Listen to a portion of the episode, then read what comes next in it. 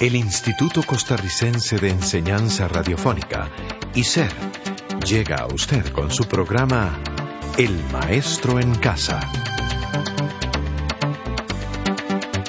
El Maestro en Casa, un programa educativo a su servicio.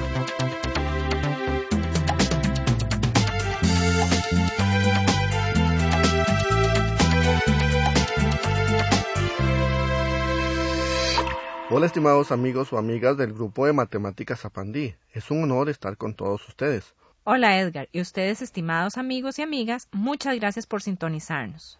Cristina, como recordaremos, las dos semanas anteriores estudiamos al conjunto de los números reales, sus propiedades y las operaciones que se pueden dar con estos números. Además, estudiamos con bastante atención la operación radicación con los números reales.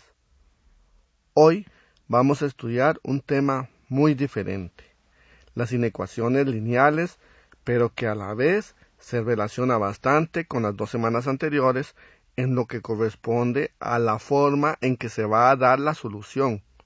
Utilizaremos los intervalos reales. Edgar, recuerdo que cuando estudiamos los números reales vimos que un intervalo cualquiera que fuera tenía garantizada su existencia, porque el conjunto de los números reales es un conjunto continuo, denso y completo, y que entre dos números reales cualquiera hay una infinidad de números reales entre ellos. Qué buena memoria tiene. Para resolver una inecuación vamos a utilizar un procedimiento muy semejante al que utilizamos para resolver ecuaciones.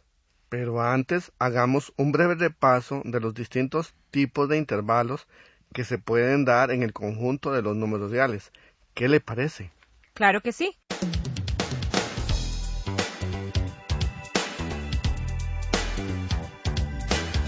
Como los intervalos son subconjuntos de los números reales, los intervalos pueden ser abiertos, cerrados, semiabiertos o de extremos infinitos. Un intervalo abierto puede ser, por ejemplo, el intervalo con extremos 3 y 7. El intervalo propiamente es el conjunto de números entre el 3 y el 7, sin poder ser el número 3 y el número 7. O sea que los números del intervalo pueden ser, entre otros, 3 una millonésima, 3, 350, 5, 6,99 y muchos más, por ejemplo. Un intervalo cerrado puede ser también el intervalo con extremos 3 y 7. Pero ahora aquí sí se incluyen los extremos 3 y 7, además de todos los números ubicados entre estos, como el 4, el 5, el 699 y otros. Entonces, un intervalo semiabierto o que también puede ser semicerrado tiene uno de los extremos incluido y el otro excluido. Correcto. Por ejemplo, el intervalo 3,7 puede ser abierto en 3 y cerrado en 7, o bien cerrado en 3 y abierto en 7. Edgar, solo nos faltan los intervalos llamados infinitos. Claro que sí.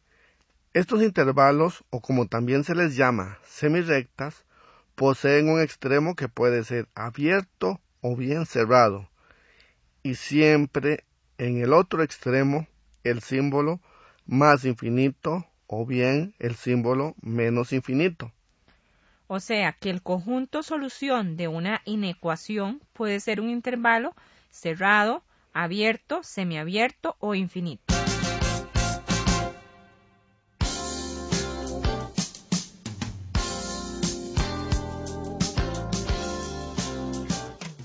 Volviendo a ¿qué es una ecuación?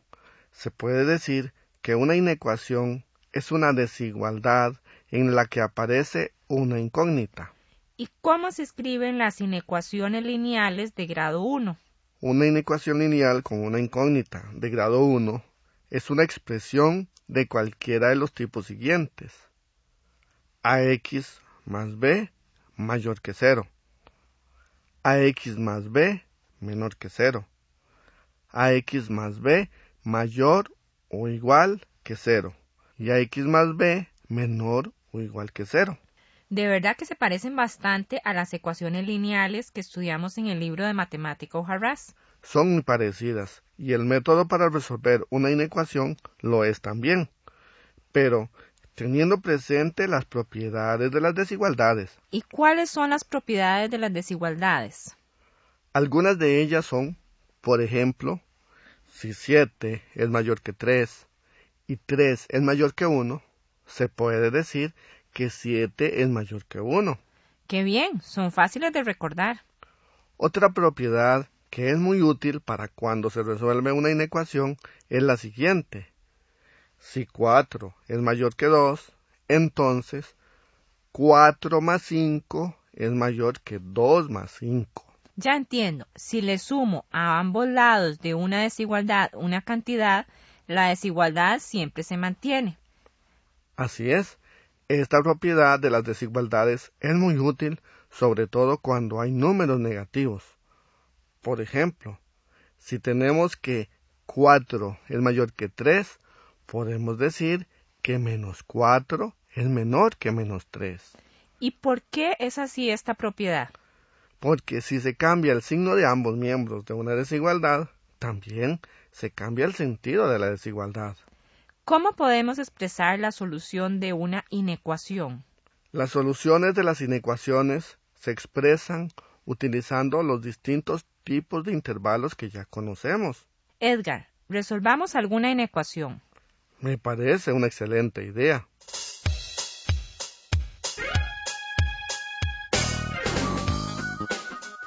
Resolvamos, por ejemplo, la inecuación 3x menos 5 mayor que x más 7. De verdad que una inecuación es muy parecida a una ecuación. Por eso se resuelve de la misma manera. 3x menos x es mayor que 7 más 5. ¿Así está bien, Edgar? Perfecto. Hay que simplificar los términos semejantes. 3x menos x es 2x y 7 más 5 es 12. O sea, que la desigualdad 2x mayor que 12. Como 2x es mayor que 12, pasamos a dividir el 2 al 12. Entonces obtenemos la desigualdad x es mayor que 6.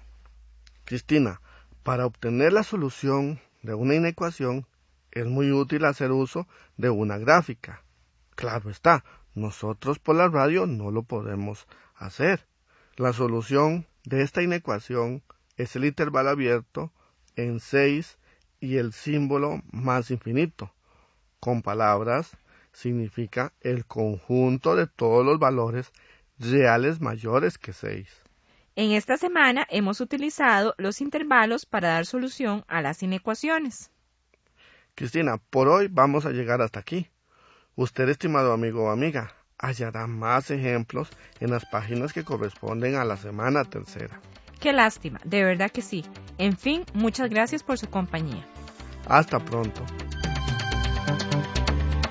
Este programa fue producido por ICER en colaboración con el Ministerio de Educación Pública.